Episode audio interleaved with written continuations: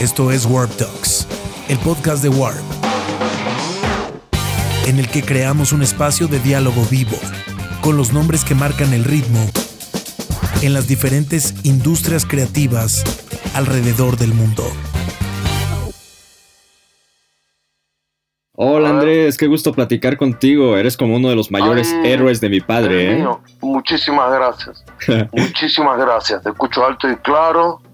Y estoy acá a tu disposición para todo. Ah, muchísimas gracias. Hablando, claro. Oye, pues veo que obviamente estás promocionando ahorita tu álbum Dios los cría, ¿no? Que pues literalmente es pues un, un revisitamiento a tus mayores éxitos, un revisitamiento a tus Ah, bueno, supongo que a las canciones que más te gustan dentro de tu propia discografía, ¿no? Muy bueno, primero te quiero saludar, agradecer la llamada, el interés y a través tuyo, por supuesto, saludar con un abrazo, un beso, mucha humildad y respeto a los que nos escuchan. Luego, em, estamos hablando de, bueno, en un sinceramente, para grabar este disco no, no partimos de, una, de un repertorio blindado. Es decir, grabamos una serie de canciones en dos tandas. La primera, la primera sesión o dos grabamos lo que estábamos haciendo en la gira, la gira Licencia para Cantar del año 2016 y 2017. Em, la grabamos después del tramo español y antes de, de hacer México. Estuvimos en México cantando este repertorio con estos arreglos. Después ya con el proyecto en marcha, elegimos otras canciones, mm, elegimos otras canciones que nos parecían oportunas, interesantes y que pensamos que nos iban a gustar escuchar sin guitarras eléctricas y sin batería. O sea, Elegimos canciones para tocar con sentido y sensibilidad con el formato del trío. El mismo trío de la gira de Germán Waldemar en piano y arreglo, Martín Brum en percusión y Toño Miguel en contrabajo.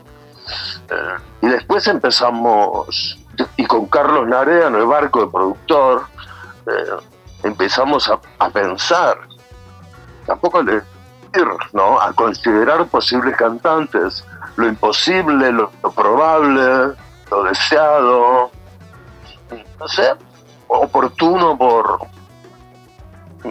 O sea, cada uno es, es, oportuno por sus virtudes, ¿verdad? Claro. Eh, y después empezamos con, con el con un proceso un poco curioso. Yo, yo no sé cómo se graba un disco de duetos, ¿no? Pero nosotros disponíamos de muchas canciones y de muchísimos cantantes, o sea, todos los cantantes del mundo y todas las canciones que se podían tocar con piano, ¿no? Entonces, hicimos una lista de tres posibles cantantes para cada canción y pensando en cada cantante pensamos en darle dos o tres opciones de canciones distintas a cada cantante. Después los, los llamamos, los salimos a buscar. Algunos no nos contestaron, otros no podían, otros no quisieron, otros prefieren no participar en discos plurales con otros cantantes, ¿verdad? Incluso teníamos canciones pensadas con cantantes decididos y, no formaron parte del disco, ¿no? Qué triste. no, no es triste, es como es, no hay ningún problema. O sea, se respetan los motivos y el deseo, las agendas de todo el mundo, ¿no? Claro. Eh, me hubiera cantado, tenía una, tenía traducida una canción que se llama La Libertad, muy fina del novelista Patricio Pron, eh, para, que, para que la haga Willie Nelson. Fue el primero en que pensé, es Willie Nelson cantando La Libertad. No, el disco no se escucha ni Willie Nelson ni La Libertad.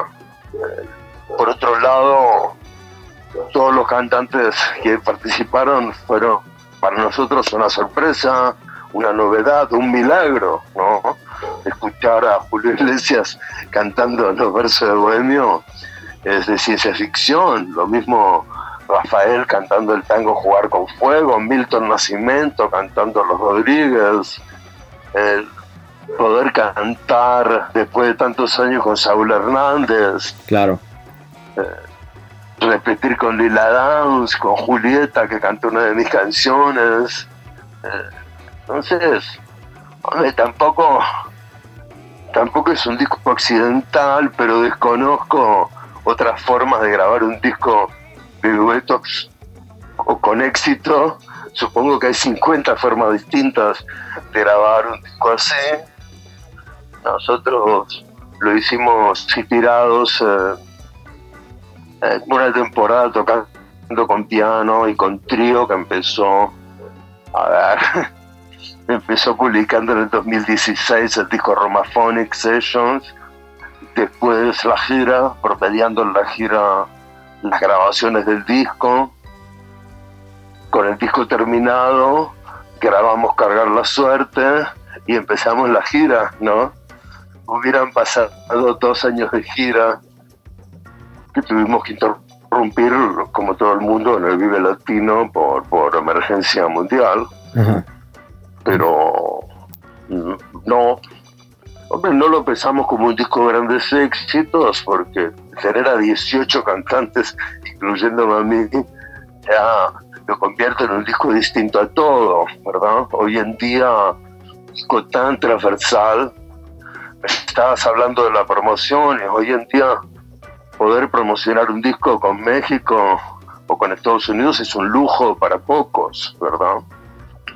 Eh, poder llamar la atención, eh, batir la indiferencia con un disco no ocurre todos los días, ¿no? Eh, no sé, o sea, discos que paran, que paran el tiempo, son ese disco es el disco de Tangana o el Mal Querer de Rosalía. Claro. es algo que ocurra todos los días, ¿no? Eh, yo creo que un disco de grandes éxitos es un disco de grandes éxitos, como un disco en vivo, en directo, me parece muy bien. Este, inicialmente lo que hicimos fue la gira de un disco de piano, después una gira con trío, sin guitarras eléctricas, sin batería. Digamos que la novedad para mí era cantar por primera vez sin dos o tres guitarras eléctricas, batería y bajo, ¿no? Que es como yo canto siempre, así aprendí a cantar con un micrófono, con auriculares o con monitores en el escenario. Entonces, bueno, fue un intento, tocar solo con piano, derivó en otro color para las canciones, otro tipo de arreglo. En el disco se escuchan aires de habanera, de, jazz, armonías que recuerdan el jazz blanco de Bill Evans, eh, tango, por supuesto,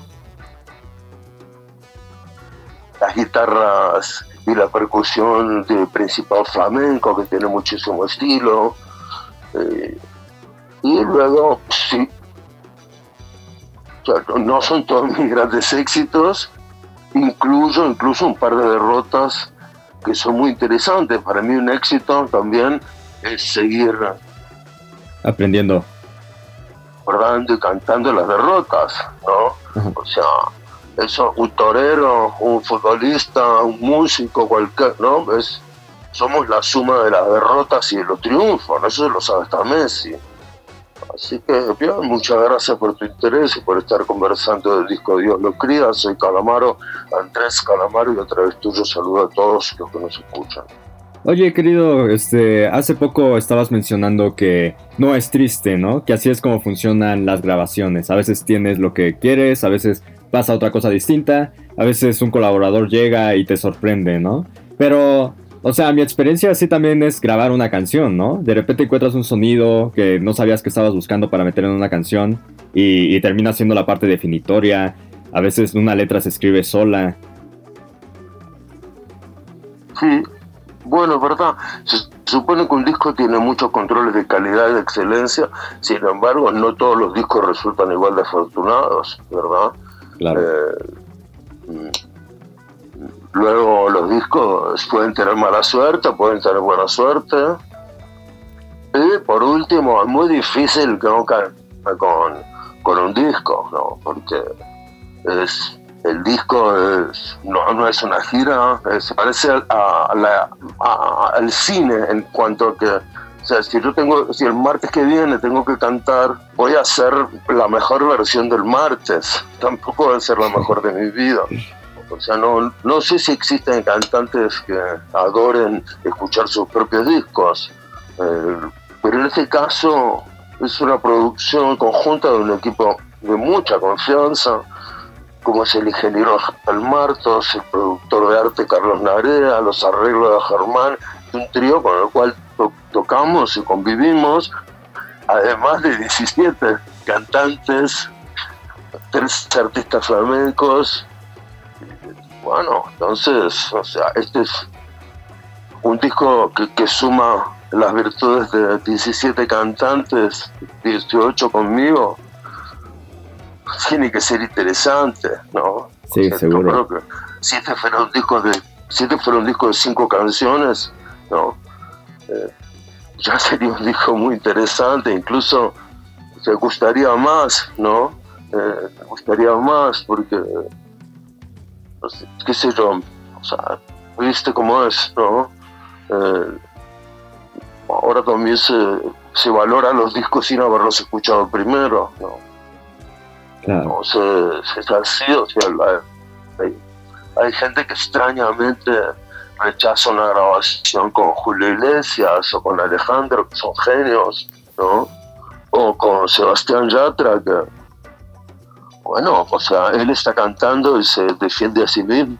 O sea, él se atrevió a grabar este disco donde hay 17 cantantes más.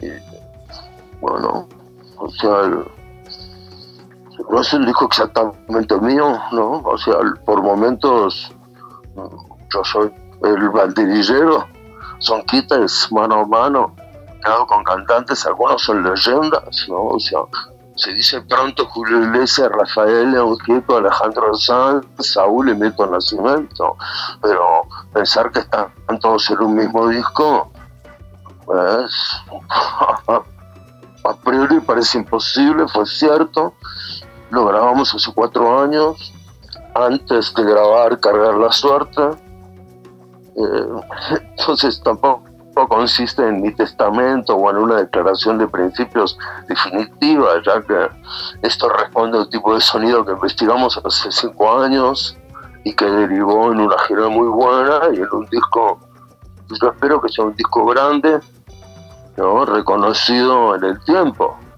y además este año por mis compañeros, si posible. Oye, querido, nada más para terminar ya esta entrevista, este, Hace poco comentaste que el madrileño de Zetangana detuvo al mundo, ¿no? Un ratito. Obviamente tú formas parte de ese disco. Y a mí me pareció muy interesante que tú formaras parte porque yo siento que sí hay como que una... ¿Cómo se dice? Como que un bloqueo, ¿no? De ciertos artistas como de rock, este... De ciertas leyendas como de tu perfil que no realmente aprecian lo que están haciendo las nuevas generaciones, lo que está sucediendo en géneros como el trap.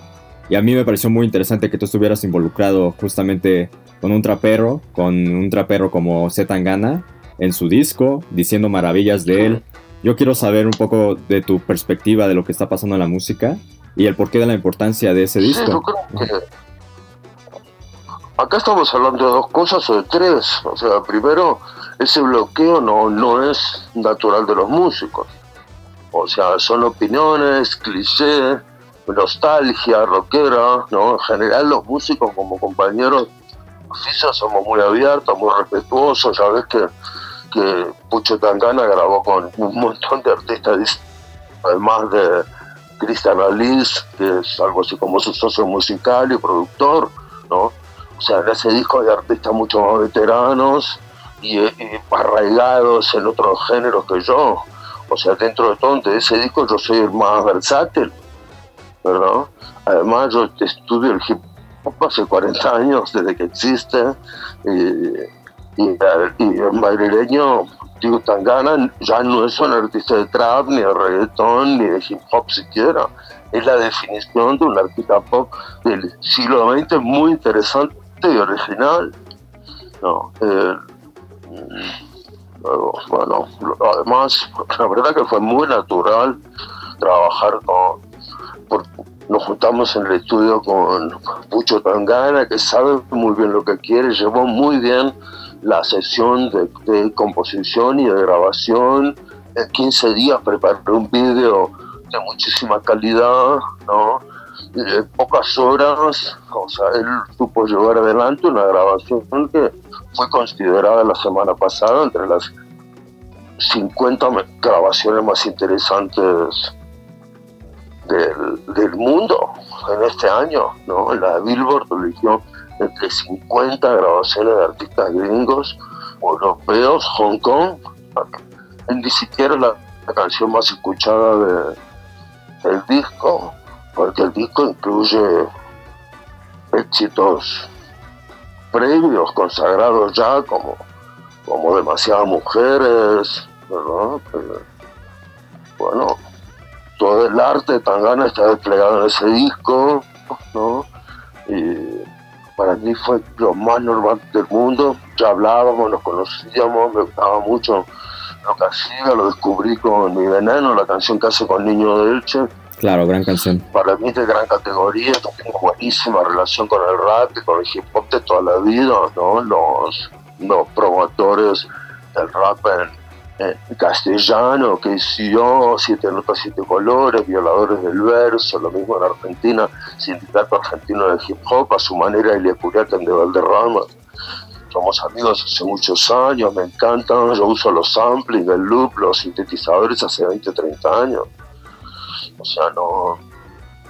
Y generacionalmente, no sé, me da igual, yo empecé a grabar con, con 15, 16 años y nunca sentí ningún rechazo de, de músicos más grandes que yo, al contrario, si estoy ahora acá hablando contigo, porque otras generaciones de músicos confiaron en mí o fueron, me cuidaron y me, guiaron bastante bien. Entonces nada de nostalgia en Andrés Calamaro, siempre buscando también hacer el mismo apoyo hacia los nuevos. Muy bien dicho.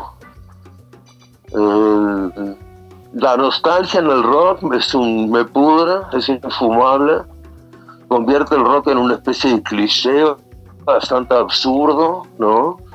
O sea, demostrar un estereotipo, ya inclusive se han hecho películas satíricas sobre el cliché y la nostalgia rockera, ¿no? La nostalgia, no me gusta la nostalgia en la vida, pero mucho menos en, el rock como, como expresión más que artística, ¿verdad? Protestar, porque cambiaron los tiempos, es absurdo y estéticamente para mí es fallido. ¿no? Se puede ser clásico y se puede ser contemporáneo, pero, o sea, sobre todo evitar el cliché, ¿verdad? La nostalgia es una especie de estereotipo del tango, que como música, técnicamente el tango no era nostálgico, fuera de algunas letras, ¿verdad? el tango es una música contemporánea llena de complejidad en las partituras y de poesía ultramoderna, incluso en los años 40, los años 50 y los años 30 siguen habiendo tangos que son partituras contemporáneas que no se clavan en la nostalgia más allá de las letras de Carlos Gardel, porque la letra de Carlos Gardel formó parte del guion de una película entonces él apelaba a la nostalgia por el barrio, volver de Europa. Estos son como estereotipos del tango que no lo convierten en un género de nostalgia, por supuesto. Muchas gracias por tus preguntas. Acá por permitirme hablar un poco de música, en serio, que me encanta. No, no, me encantó esta entrevista. Este, tienes literalmente unas citas aquí que ya tengo marcadas en bold. Muy buenas. Este, pues te agradezco mucho tu tiempo, Andrés. Un gustazo platicar contigo para eso estamos. Muchas gracias por el tuyo. Abrazote, te mando un abrazo fuerte y mucha suerte con este disco. Un abrazo, mucho cariño a la familia, a la gente en la radio y por supuesto a la gente que nos estuvo escuchando. Adiós, hermano. Adiós, cuídate. Suscríbete a nuestro podcast y escucha las entrevistas más relevantes de Warp en Warp Talks.